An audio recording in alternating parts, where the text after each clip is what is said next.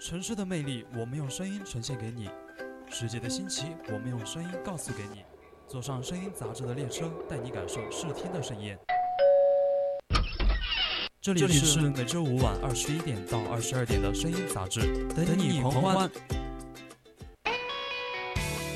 累了一天，放松一下心情，欢迎收听声音杂志。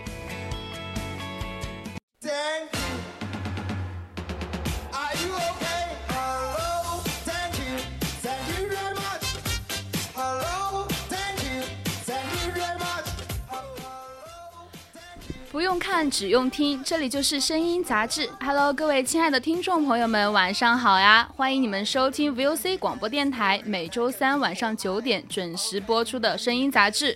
我是你们的主播昭昭。Hello，大家好呀！哎，又是我，我又来啦！我是主播五月。哎，昭昭啊，哎，我想问一下，你觉得这世间最美好的事情是什么呀？世间最美好的事儿啊，我想一下，嗯，我觉得吧。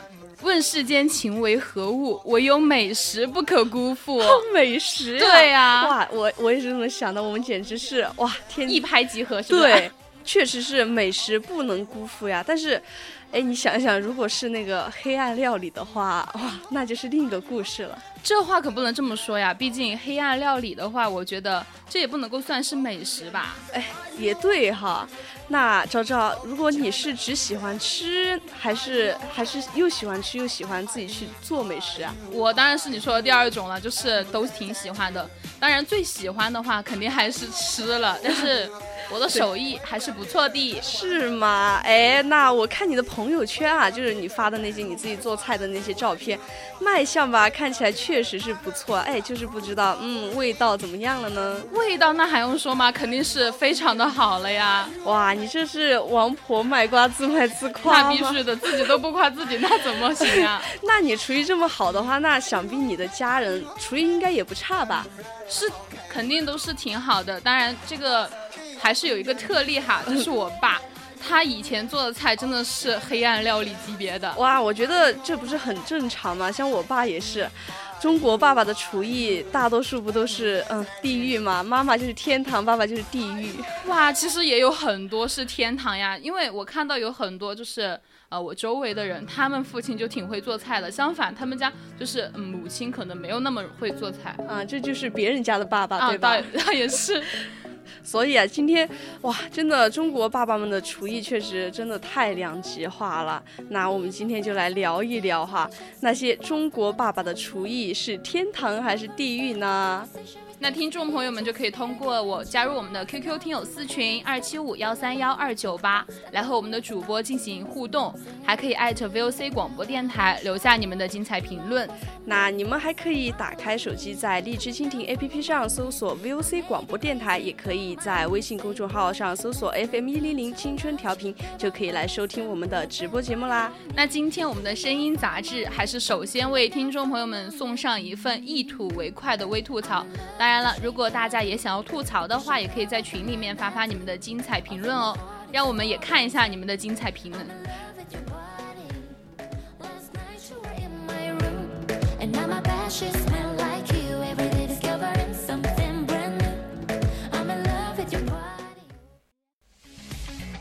有话大家说，想玩来吐槽，声音杂志微微微微微吐槽。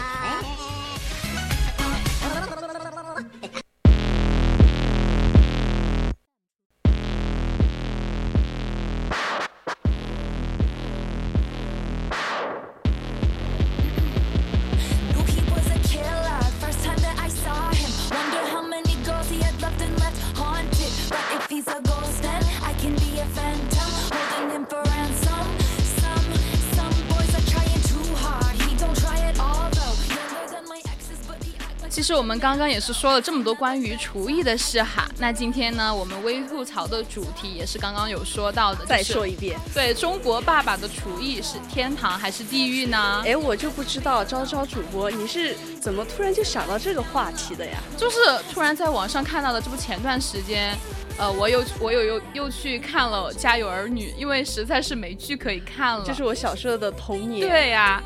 然后就把那个夏东海教育孩子的一个片段找出来，反复的一个观看嘛。哎，我真的我好像有那么一点点印象吧。其实我觉得夏东海在里面教育孩子的，嗯，情节还是蛮多的哈。对呀，毕竟这是也是作为一种影视剧里面教科书一般的存在的那种模范父亲哈。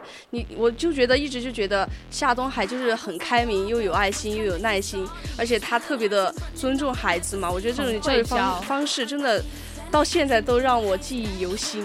对，反正我在那个时候，就是最开始看的时候，我就觉得夏东海肯定就是全国孩子心目中的那种满分爸爸，绝对没有任何的瑕疵。同意。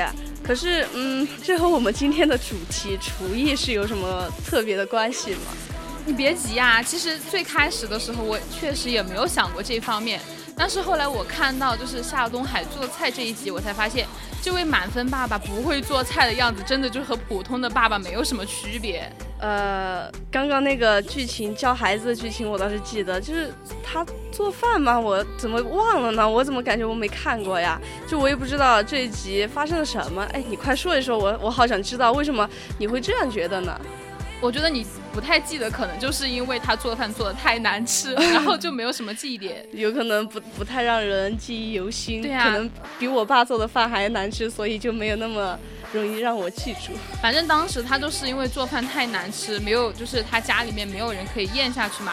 最后就是大家集体吃了好几天的泡面，虽然说泡面很好吃哈，但是每天都吃也挺难过的吧？我觉得挺惨的。就像现现实生活中啊，回到现实生活中，爸爸妈爸爸们的那种做菜水平啊，一向都是很极端分化、两极分化的那种感觉。对啊，就不用说我们平常人了吧，就说是明星，即便就是有张亮嘛，大厨父亲上个节目的话，能够把。就是把他的厨艺发挥出来，可以把别人家的女儿拐回家的那种。但是呢，也有郭涛式的厨盲父亲，就是烧饭的时候把厨房都要炸了的那种感觉一样。把厨房炸了可还行？对呀，就我觉得像在这种情况下的话，不论不论那种父亲的厨艺好坏吧，我相信每个家庭都是都能说出一箩筐爸爸做饭的事情。那必须的，毕竟。中国爸爸们的做饭事业确实是一道比较亮丽的风景线哈。对，而且有时候就真的会让我觉得哈，尝了我爸做的菜才知道哇，什么叫做父爱如山啊！我也有这样的感觉，而且就是我觉得吧，在就是他们在做这个黑暗料理时候的那个想象力上，真的是。这个能力真的非常的棒，一一直都是感觉有低估他们这个做黑暗料理的能力。哇，可不是嘛，我爸就这样，就是我以前小时候，他他喜欢吃那个滑肉片儿嘛，然后在外面吃，他自己想回家动手做一下嘛，然后哇。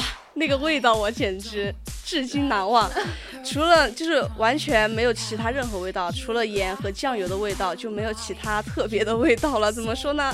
难吃吧也谈不上，但是这是和你印象中的滑肉味道不一样，简直不一样，真的太搞笑了。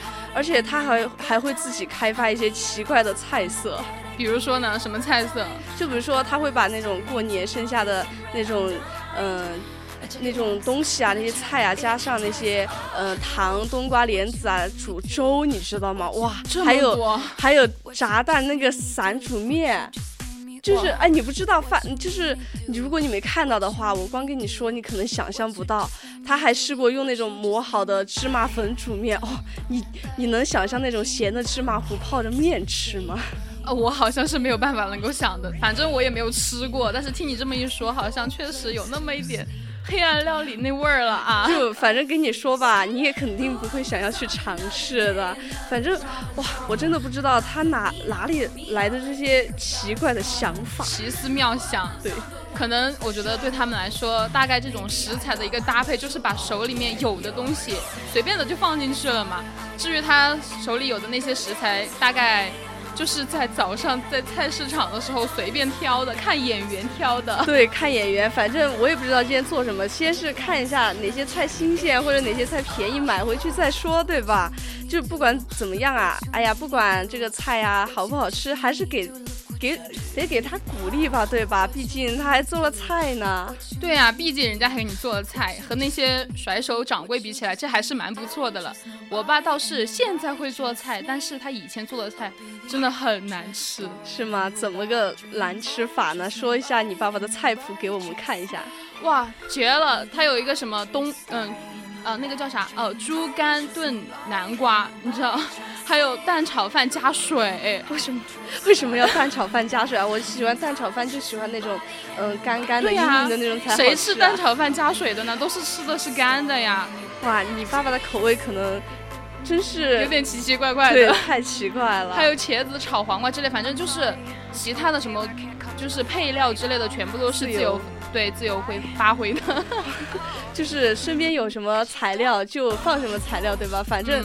吃不死人就往死里整那种感觉嘛，我觉得，既然你你都成为他的女儿了，对吧？是吧？习惯了就好嘛。那你已经习惯了你爸爸的菜品了吗？对啊，因为我爸特别喜欢做饭嘛，所以我也会经常吃到他做的菜。虽然哇，他真的是。很会暴殄天物，比如说那个杏鲍菇，本来随便怎么炒炒啊都很好吃，对吧？可是我爸呀，他偏偏就喜欢用它来炖白菜，哇，那口感宛如肥肉，哇！如果是肥肉的话，那绝确实有点难吃了。我一个我一般都是不怎么吃肥肉的，你知道吗？我爸特别喜欢吃肥肉，真的。我家我吃瘦肉，我爸吃肥肉，我妈肥瘦都吃，这样哇就挺好，对吧？做菜也挺好做的。对。但是。哇，那个杏鲍菇煮白菜，我真的太难吃了，难吃死了。但是我还得，哇，强颜欢笑的把它吃完。哎，真的是让爸爸做菜，就等于进行了一次那种复杂的化学实验一样。你既想不到那种锅里啊能产出什么东西，也猜不到锅里什么时候它就炸了。其实也还好吧，至少你这个杏鲍菇炖白菜。它那个味道虽然说有点像肥肉，但至少让你感觉是在吃肉了，不是吗？就是明明花了素菜钱的价，还吃了一顿荤素的。对啊，对啊。那感情你这么说还挺不错的呢。对，其实这些中国爸爸就是在厨房里面，经常都是很忙嘛，忙上一两个小时还不让别人进去，说是进去了之后会捣乱。但是我觉得。捣乱的是他自己，但他偏偏还要摆副摆出一副我是大厨的模样，又又矜持又高傲，对吧？对。就等他终于是炒菜出锅、端端菜上桌的时候，那矜持感哇，瞬间就没了，恨不得就是以光速跑向餐餐桌，对吧？像仿佛手里的那种佳肴啊，在空气中多待一秒，精华就会在空气中挥发掉一样。这个反正我不知道别人会怎么做，反正这个时候呢，我一般都是不会第一个动筷子的，因为我知道第一个吃螃蟹的人真的会死得很惨，而且从它的卖相上来看哈，你就能够判断这道菜能不能够入口了。对，就是像我爸爸一样，就是他煮的面，面人家的面都是一条一条的，对吧？对。他还一节一节的在那断着耷拉在那儿，而且没有任何味道，上面还有一点那种，一点点那种零星。的那种小肉末，就感觉哎，这个面又煮成了一一盘荤菜了。嘿，我也是，我记得我初中的时候吧，有一次就我妈回老家了之后，就把菜那些全部切好，然后用那个保鲜袋把它装好放在冰箱里面。然后我爸他就用来炒尖椒鸡嘛，他炒尖椒鸡的时候放老抽，然后觉得不够咸，就可劲儿在那儿放。然后酱油不那个酱油不要钱吗？我哪知道？然后我放学回家之后就看到了一盘黑，就是。非常黑，对黑不溜秋的不知名的物体，我也不敢吃。就我感觉看见也挺害怕的，色香味好像都不在，都不在，对吗？但是我觉得吧，就是在真正品尝菜品之后，相信大多数还是善良的孩子哈，就想着无论如何还是要给老爸一点面子嘛，对吧？那面子肯定是要给的。反正我每次当时吃他做的菜的时候，我旁边都会放着一大杯的水，就是为了。边吃边喝，能够洗涮一下嘴里的那股奇怪的味道。对，就就害怕，就害怕它，嗯，吃到嘴里之后那种咸味儿，再去吃其他东西，对，然后再吃其他东西就没有味道了，对吧？对，但是一般哈，就真正的品尝过菜品之后，我就觉得。确实，那什么还是生命安全比较重要的。就是请爸爸们，如果喜欢做菜呢，可以能不能提高一下厨艺，对吧？就像这个时候，虽然爸爸们的厨艺也不怎么样，但也建议大家不要轻易的开口抱怨，因为如果我们默默忍受放下筷子的话，那父亲们可能就会很内疚，对吧？好不容易做顿饭，你也不喜欢吃，决定下一顿带我们出去吃顿好的，或者干脆就点外卖了。对，而且就是如果大家不给他一个鼓励的话，可能他你就不会吃到你父亲做的第二次的菜了。那么你爸爸有可能就这辈子都没有办法做好吃的菜给你尝了。对嘛？反正要越做要越挫越勇那种感觉是吧？对啊，做的多了，你的菜嘛肯定就可能要好吃一点了，对吧？熟能生巧。对，哎也不是说所有人都能够都能够开始做菜的时候就做得非常好，对吧？对啊，而且就是根据大家的经验来看哈，抱怨真的一点用都没有，因为不管是爸爸们烹饪出了什么神奇的菜式，他们都有一套非常完美的逻辑性理论来证明自己这道菜是 very good 的。非常非常同意，真的。就比如说我妈不在家的时候，就我爸给我做菜，全是素的。然后为了补充那种蛋白质，每一餐都一一一定有一盘菜是那种豆类的，因为豆类就富含那种蛋白质嘛，我们都知道。然后他就买了一罐那种鱼罐头，我们每餐都做一点，然后就是这种这个鱼鱼罐头就是我们所谓的补充了动物蛋白了。那这有点厉害了呀。是啊，这都不是事儿，我跟你说，关键是我爸还特别骄傲跟我妈说，他说每一餐都荤素搭配了，哎，蛋白质含量也非常到位了，怎么样？我厉不厉害？哇，可怜的我竟然无法反驳。虽然说很可怜你，但是你爸爸说的确实也没错，确实是荤素搭配了嘛，荤素只是比较少而已。呃我还每天那个鱼罐头做一点，做一点，做一个星期还还不见底，真的笑死我了。对啊，而且就是我觉得，不管是他们捅出了多大的篓子，就是总能够解释成那种精心设计来故意来给你们尝的那种感觉。哎，可不是嘛，我就啊经常经历这种骗局。哎，经历了很多个骗局，比如说呢，就是就是，我想一想啊，好像是在我一二年级的时候吧，就有一天我妈早上有事儿嘛，我爸哎又给我做早饭了，就很简单的一碗蛋花汤，做完之后我爸还感觉哎自我很满意的那种感觉啊，意犹未尽，应该再再那种发挥一下，于是决定加了一点酱油，哎。他真的是酱油醋不分啊，他也把那个酱油对，加不会做加成了饭的都样。然后当我发出为何这个汤这种酸的疑问的时候，他告诉我，酸好啊，有利于消化呀，你不知道吗？哎，不知道就别说话，快迟到了，快吃啊！那这样确实有点厉害，但是我觉得，即便是这样的厨盲爸爸，却是没办法沦落成家庭厨艺中最鄙视链的最底端的。为什么？因为真正卑微的人，他只会煮开水呀、也是啊，不过就是我想一下，和这群厨盲爸爸相对应的，应该就是刚才说的所谓别人家那种别人家的爸爸。厨。神爸爸，对，嗯。一群羡煞旁人的厨神爸爸，有的时候呢，常年就是驻守那种，嗯、厨房岗位，有时候偶尔展示一下，还宴请四方那种感觉。对，哎，真的就是像我一个亲戚家，他家他妈他妈妈嘛，就平时平常的时候吃的家常饭，都是他。就是平时吃的是家常的嘛，但是嗯他爸、老爸做饭的时候，对做的时候就是山珍海味，真的是绝了。哇，这就是我想象中别人家的爸爸吗？但是，嗯，在这里说一下，我爸爸其实做饭也挺好吃的，除了那个滑肉片只有酱油的酱油的味道之外，其他都还挺好的。不过我真的很羡慕，嗯，厨神爸爸。要是再进阶一步的话，我觉得部分的爸爸厨艺就进化到那种远近闻名的程度了。有的人甚至会主动的提出帮忙洗碗之类的那种条件，只是为了希望蹭上一顿饭而已。对，但是我之前有看过，就是网上一些关于这方面的讨论嘛，嗯，就是有网友在吐槽说，即便是这种厨神级别的爸爸，也是会有一些令人比较无奈的一些小习惯。对，就比如说，就是厨盲爸爸，厨盲不是厨神啊，是厨盲爸爸共同摆架子的那种行为，就是做起饭来特别有仪式感，就差没配一首中华小当家的 BGM 了。哎，对，真的，我觉得他这些东西真的是非常的多余了。毕竟在饥饿的面前，他说他所做做的这些东西真的就是毫无意义。就就太过了点，对呀、吧？本来就是嘛，这种吃饭这种大事儿，肯定是要先喂饱自己啊。对呀、就毕竟像是，嗯，我觉得在这个话题下，有一个地域的朋友吧，表达欲肯定特别强烈。哪个哎，哪个地域？啊川渝地区啊，哎，我们身在川渝地区，难道你都不知道吗？就大家用老汉儿、耙耳朵、哎、把死这些词，哇，相互确认着身份，并不断的强调，哎，在川渝地区啊，爸爸们做菜真的是很常见的，好吧？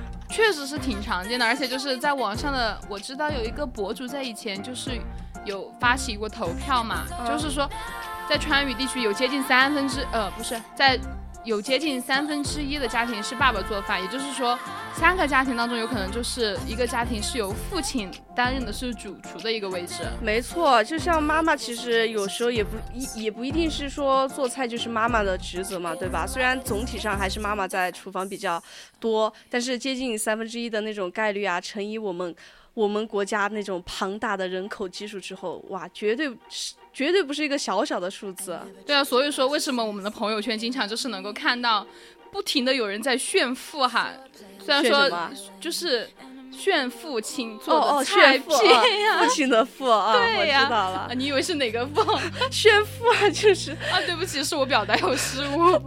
嗯，就是中国文化博大精深，这也不怪你啊。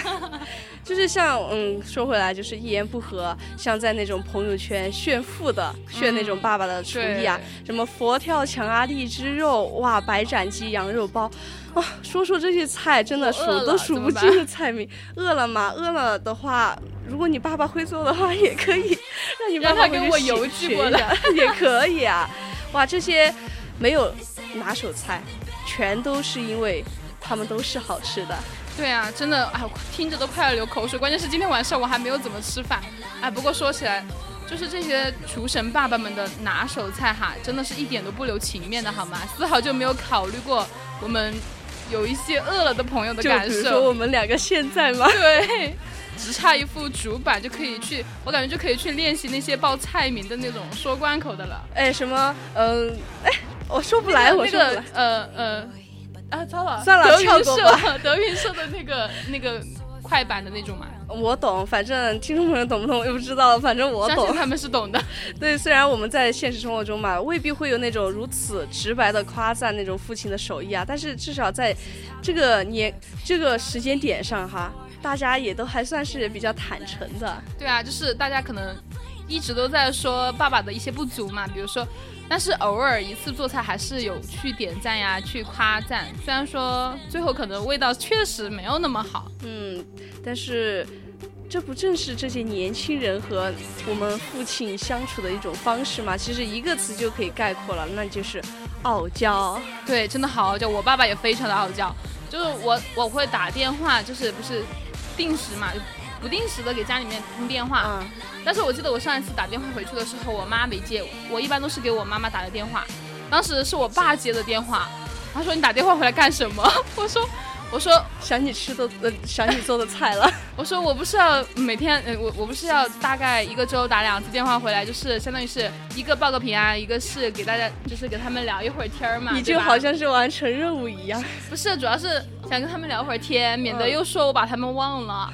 然后我爸就说你妈在洗头，嗯，然后就没有下文了，然后然后就尬了吗？对有一点点尴尬。他说你我在看电视，你不要打扰我看电视。哇，你爸爸这么直白的吗？对呀小傲娇吗？这也叫？然后我就没有办法，我想跟他说话，但是我打扰他看电视了，对不起，然后就只能够挂电话。下一次你要打电话之前，请你在微信里面给爸爸报告一声：“爸爸，你现在在看电视吗？我可以给你打电话吗？会不会打扰你啊那想必不行，因为他每天晚上都要看电视。”那晚上看电视的话，你可以白天给他打呀。白天没时间上课，对吧？对啊，其实。其实这也是，嗯，怎么说呢？就是大家不太会表达嘛。毕竟我们这个在乐于表达情绪的民族里面，这种大傲娇对上小傲娇的局面，也算是棋逢棋逢对手了，蛮般配的，还是。就反正我觉得我们中国人不像他们西方人，就是说我爱你的时候，随时随地都会说我爱你啊，对着爸爸妈妈说我爱你，对吧？对啊但是我们就很很羞于表达那种，其实我们内心是真的真的很爱我们爸爸妈妈的，对吧？虽然那种羞涩的子女是说不出那种直白的感谢的，但是与此同时呢，你身边那位同样羞涩的父亲呢，同也是不会承认自己就是为了你而特地下厨的。对，其实我觉得这应该就是父亲表达爱的方式吧，就是比较属于那种默默奉默默奉献的那种付出的那种感觉。爸爸，爸爸就是那种很父爱如山，嗯，就是他爱你，但是他不说出来，他只是在一些行动上，在你看不到的地方，就是默默的做出这些。就比如说我爸做 滑肉的时候是为什么呢？因为我妈妈不在，那个时候我还小，对吧？对，也不可能自己动手做。对啊，他就只有给我做滑肉给我吃。虽然那个时候做的滑肉不是很好吃，只有酱油味，但是现在他真的进步了，不只是有酱油味道了，还有其他。还有其他的味道了。其 实我刚刚一直都想说，只有酱油味，那想必是他没有放蒜进去。放蒜，蒜香酱油味吗？是这个意思？对啊，至少加了蒜会很好吃啊。嗯，可是蒜和哦，我爸特别喜欢吃蒜。我跟以前说过嘛，我爸吃火锅，哇，人家人家都是半碗蒜，他是一碗蒜一碗蒜那么吃，我真的，人家蒜都都找不。找不出，找不出可还行，就是太笑死我了。所以，我们就是也要适当的给父亲鼓励嘛，或者我们也是可以专门给父亲自己亲手做一做一顿饭来表达一下我们对他的爱嘛，对吧？对啊，就是说说回来，就是主要是大家之间的一个相处方式的一些改变嘛。就比如说刚刚说的，当初我爸给我做饭，也是因为我妈没在家，被迫上场。但是现在。我他在我妈的调教之下，厨艺就非常的好，越来越好，对，非常的好，跟我妈就有一点不相不相上下的感觉。嗯，就是，反正爸爸嘛也是在用做饭来表达对我们的爱，我们同样也是可以用一顿饭来表达一下我们对爸爸妈妈的爱，对吧？对，毕竟我们是嗯怎么说小一辈嘛，所以说有一些东西还是需要我们去主动的。虽然我爱你说不出口，但是可以用一顿饭解决呀，对吧？何不清何何不这清明五一哎可以回去做饭了，对就可以做饭了。对啊，看了下时间，现在也已经是我们北京时间的二十一点二十九分了。那我们的微吐槽到这里呢，也要和大家说再见啦。不过不要走开哦，下半段的节目更加精彩。点亮眼睛，唤醒耳朵。这里是声音杂志。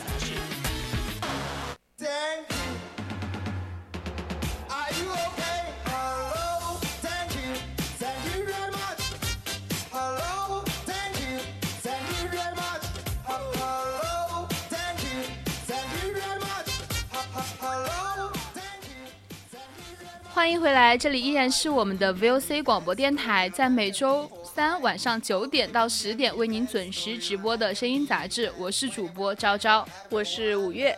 那我们刚刚上半段微吐槽哈，有讨论就是中国爸爸们的厨艺，那么天堂还是地狱？对，那么现在也要开始进行我们的下半段的节目了。那我们下半段的节目呢，将为您带来的就是最新最热的微娱乐和大家都在讨论的微热点啦。当然，如果大家就是有想说的话，也可以加入我们和我们一起讨论。那你就可以加入我们的 QQ 听友私群二七五幺三幺二九八，和我们进行互动。同样呢，你还可以在微信公众号搜索 FM 一零零青春调频，在微博上 @VOC 广播电台都是可以的。对，没错。所以说，听众朋友们还可以在荔枝 APP 和蜻蜓 APP 上搜索 VOC 广播电台，关注并收听我们的节目。那么接下来就让我们一起来看看今天的微娱乐有哪些吧。看新鲜，听八卦，声音杂志，微娱乐。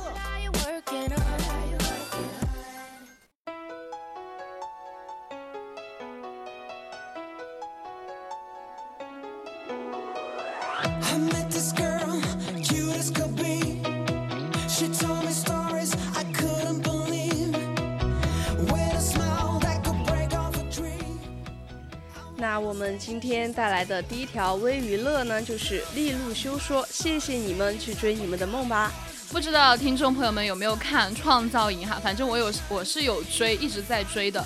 昨天我就看《创造营》的厉老师哈，也是在百忙之中有抽空给粉丝们手写了一封信，说：“亲爱的创始人们，你们的鼓励我已经收到了，这里有一封来自海花岛的回信，请查收哦。”哇，真的谢谢厉老师了嘿。百忙之中还会抽空敷衍我们，还让我们去追我们的梦，那你是答应让我们追你喽？其实说到利路修哈，我真的很想笑，就是因为他不是因为呃很想走，对，很想走，然后然后就出圈了嘛，嗯奇奇怪怪的，然后他又就是相当于是想留的人留不住，但是他不想留，偏偏就留到了现在。哇，利路修表示也很无奈啊。我其实，嗯、本来没有看，没有去看那个创造营的，但是厉老师的魅力似乎是非常大呀，所以啊，我就是我还专门是去搜了一下厉老师在创造营一路艰辛历历程是怎么样的。其实最开始的时候，最开始的时候，说实话，我真的觉得利路修他就是我，我一度的在怀疑他是一个逆向操作，你知道吗？嗯，故意说自己不想留，然后就引起粉丝们的一个兴趣，然后粉丝们就非给他投票，就把他留下来。哎，他这是抓住了我们粉丝们的一种逆反心理嘛。对对对 而且利路修还以前以前说过自己是，嗯、本来不参加主题曲二创的那个原因，就是说导演说可以不去参加的，有机会休息，哎，我就休息，真的快要笑死我了。利路修真的是那种浑身上下就透露着我要自由的那种气息。不过说实话，按理说厉老师确实还是蛮惨的，原本只是陪朋友，然后顺顺带的就当一个翻译嘛，结果就被节目组找就是找来之后凑人数。而且他最开始想的就是一轮游嘛就可以回家了，结果现在是根本回不去。损失能有什么坏心思呢？只是不想让你下班而已哎，我！不管，我不管厉老师啊，不知道他还能出什么神操作，反正也是阻挡不了了那种广大粉丝的热情。而且吧，我觉得这个这个字啊，这个丑字是熬夜练出来的嘛，你是骗不了我们的，好吧？都到这个地步了，厉老师，哎，您就别挣扎了，乖乖出道吧。对啊，就是他们有说是隐瞒真实实力，然后敷衍敷衍粉丝这些嘛，还故意就是把字儿写的不好看，那就不要怪粉丝们要把你留在成团之夜了。哇，我们的梦就是把厉老师留到最后，对吧？我只想说，厉老师，您的逆向操作已经成功了，就接受现实，好好给我待在创造营，然后出道吧。估计李老师现在是心里在想，我好难，我并不想。It was a crush. Now I might have wanna said too much, but that's all it was. So I gave it up. I live my day as if it was the last. Live my day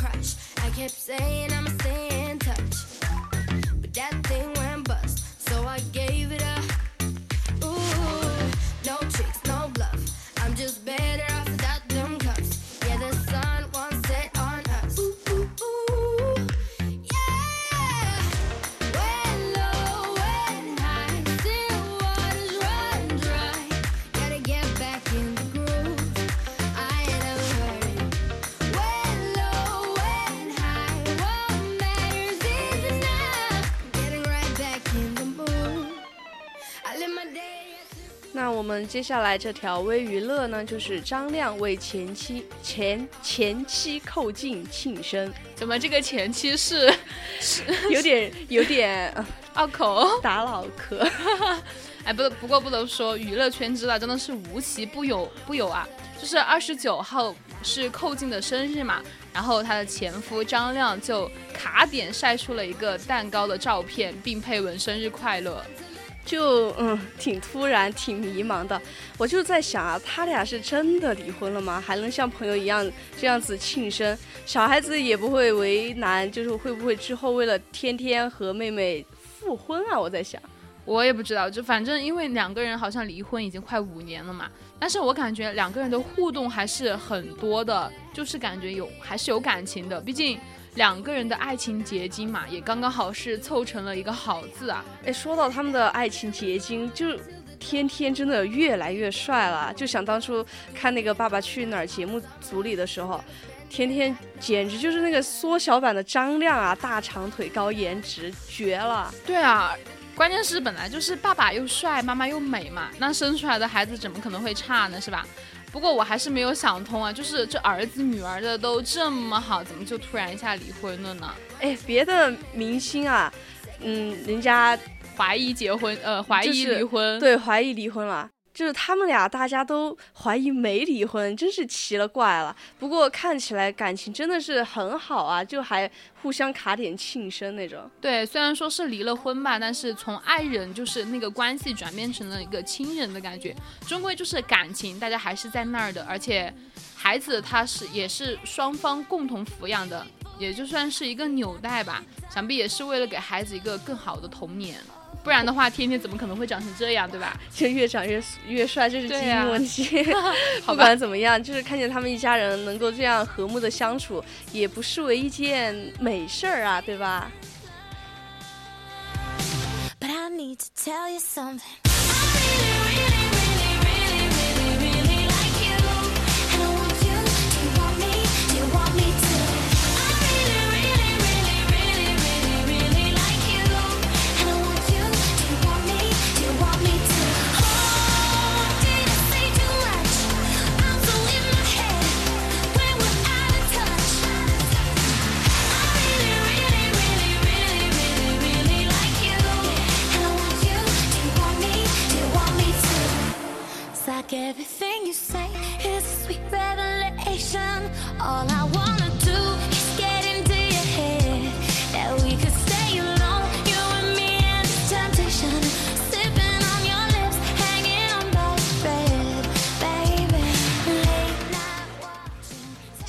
这条微娱乐呢，就是泫雅芭莎大片。昨天韩版的时尚芭莎公开了，就是为泫雅拍摄的写真花絮视频，然后视频中就包括了我们活力满满的小野马，真的是非常的可爱。我一直就觉得泫雅就是那种比较古灵精怪、特别活泼的爱豆，人美不说，还特别特别的宠粉丝。对啊，而且我觉得就是她平时的穿搭风格也确实都很泫雅，也是掀起了一波泫雅风。而且我看到就是照片中的泫雅真的是有将古灵精怪这个诠释的淋漓尽致啊，就是性感的小野马变成了温柔的小绵羊，真的非常有童趣，而且充满了活力。哎，我真的觉得 Fashion Show 啊，可以做一期关于泫雅风的节目，哎，肯定很多人都会喜欢的。对，在这里手动艾特不对，嘴动艾特阿寻和一涵，好吧？嘴动艾特，就第一次认识泫雅的时候，还是在高中的时候，就是他们放那个 Trouble Maker，那个那个时候那个泫雅好像还有那么一点点的黑暗风的感觉。是吧？那个时候的泫雅就和现在的泫雅就完全是两个感觉，两个风格的样子，果然就是爱情的魔力就是这么的大哈。我我好像听说啊，他们两个是女追男来着，就果然就很符合泫雅的性格，我就特别特别喜欢这种大大咧咧的女孩子，平时。他们两个人的互动感觉也特别让人酸的很，对啊，我就记得有一次就是粉丝说有看见他手上的那个纹身嘛，说也要回去和他纹一个一模一样的，结果泫雅竟然不准，因为这个纹身是她和她男朋友的，嗯，一一就是一种爱情标记之类的吧。结果你想象一下，现场就是一群粉丝在那哇哇的大笑。哇，着实有点羡慕。欧尼人美，歌也唱得好听，对吧？还收获了这么甜甜的爱情，哇，简直就是人生赢家啊！谁说不是呢？真的是一个羡慕嫉妒啊！At break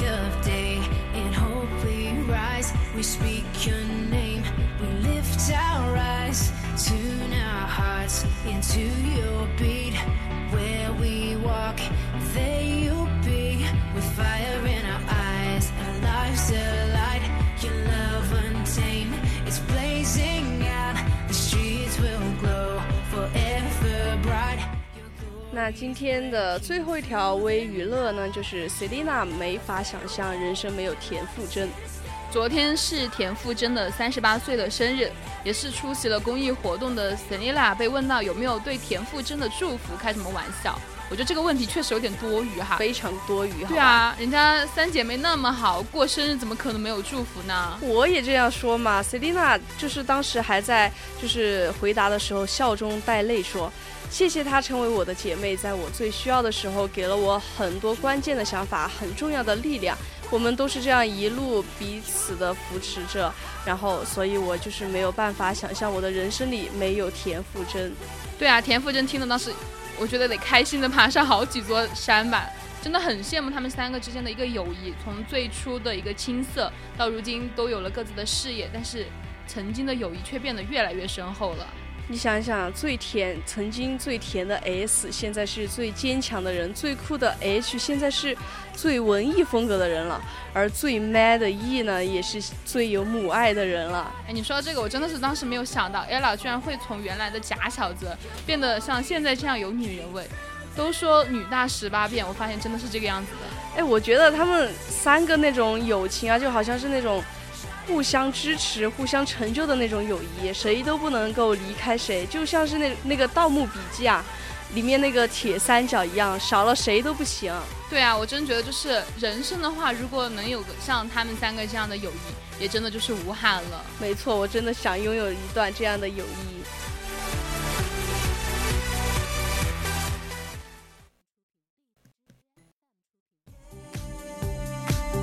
最具价值的热点，最迎合你的品味。接下来是微热点。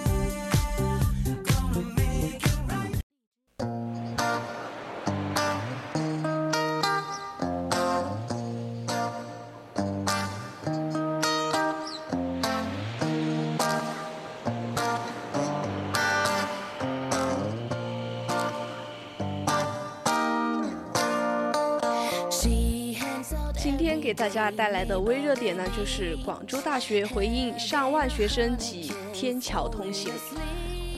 不知道大家有没有上网？就是三月二十九号，有网友反映称说，广州大学番禺校区近期因为校内建设，然后导致中环道路被封闭，大量的学生只能够从校内两座天桥上行驶。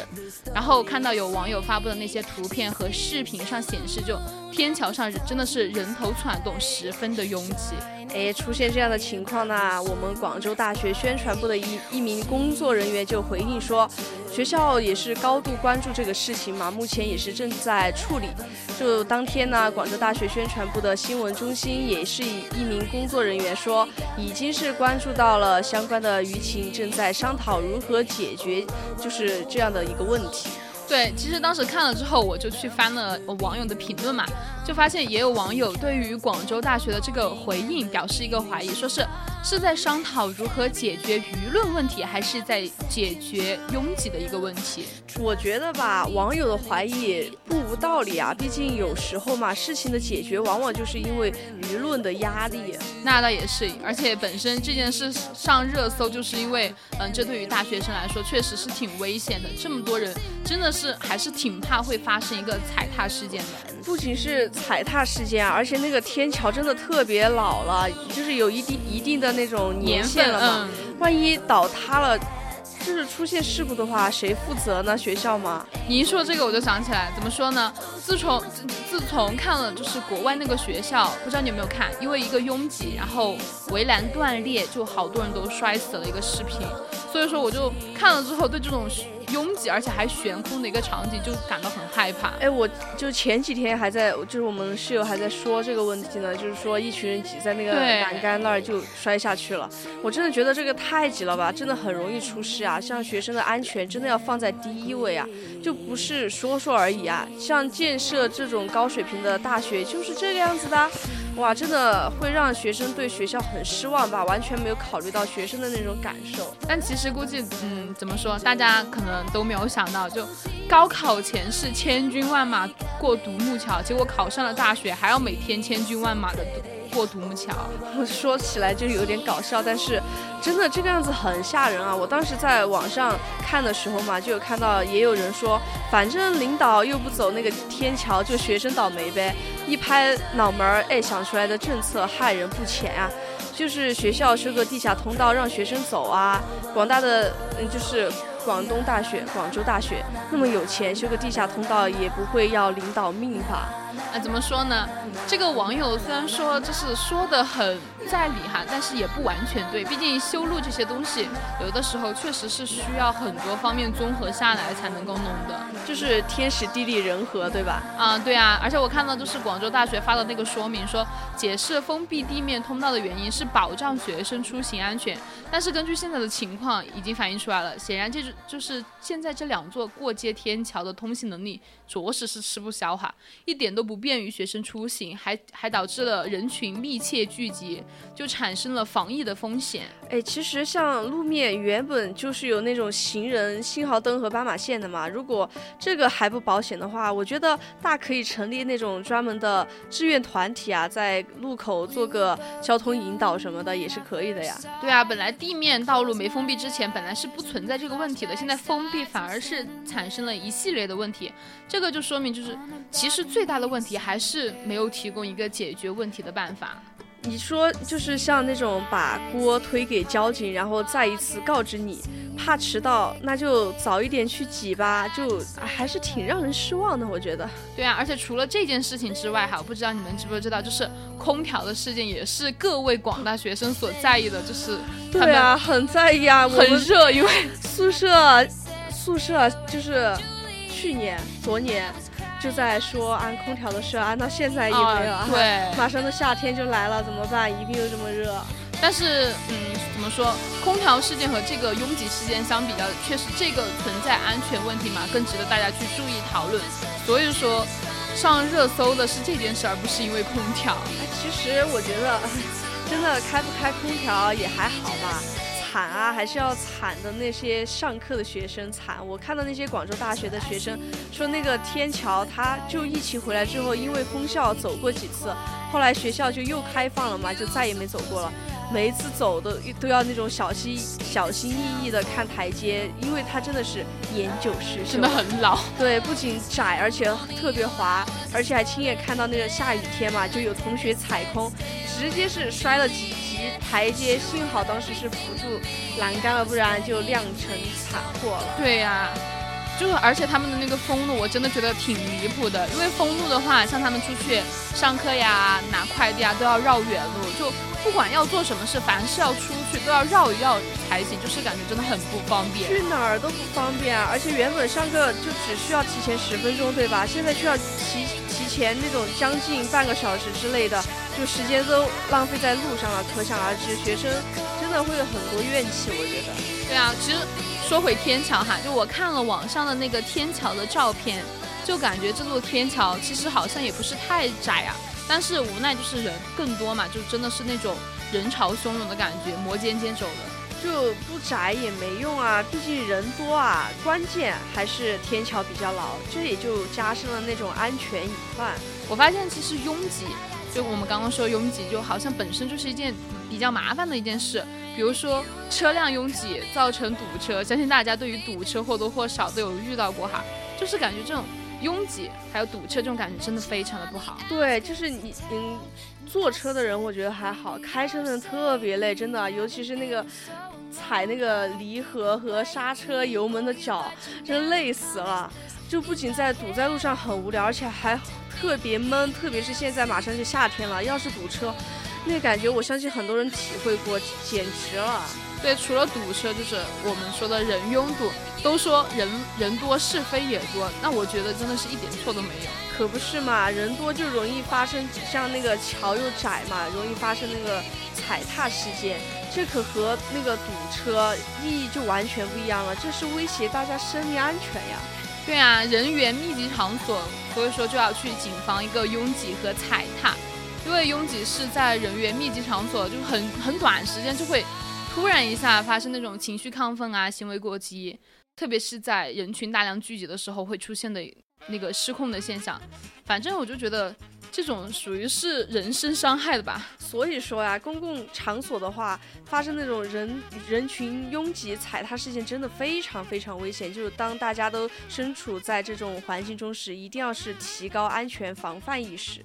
对，安全小知识给大家说了。话说回来，就是我觉得。仅仅是关于这个天桥事件，我觉得还是有解决办法的。嗯，那你有什么建议吗？但也不是我的建议啦，就是我看到网 网上有网友的建议，说是，嗯，只要学校简单的做几个工作就可以。一个是现场疏导，避免拥挤。他说这个是有几个保安其实就能够做到。然后第二个是呢，就是错峰放学，避免同一时间段就是人流比较多嘛。这个事的话，就是校内广播通知一下。我觉得这个网友吧说的感觉还可以，但是要说真的要实践起来的话，我觉得也挺难成功的。对啊，毕竟因为学生就是一个很大的不确定因素嘛。因为你广播放了，那学生也不一定会听嘛。而且说是让保安就是去疏通，但是学生那么多，你得要多少保安才能够达到他们那个疏通的要求呀？所以说啊，就是这件事情要解决的话，确实还挺麻烦的。还是需要学校去想办法来解决嘛，做到实际的那种解决问题，而不是开那种空头支票。没错，毕竟是自己学校的学生哈，还是要听一下民意的。而且确实嘛，学生安全才是最重要的。虽然说学校的发展呀、动工这些其实都是可以理解的，但是相比较之下，我觉得还是学生的安全更重要。所以还是希望这件事儿吧，能够尽快解决，真的挺重要的，人身安全呀。人身安全才是最重要的安全。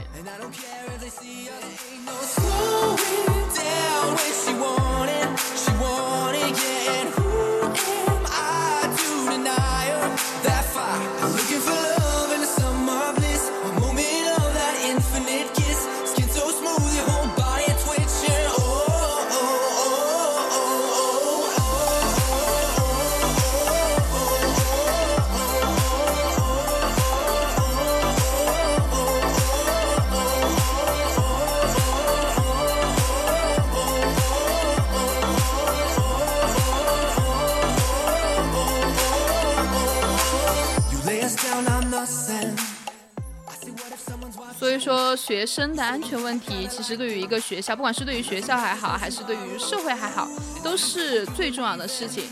那现在呢也已经到了我们北京时间的二十一点五十六分了。节目在这里就要进入尾声了下周同一时间欢迎大家继续锁定青春声音杂志对不起有一点杂。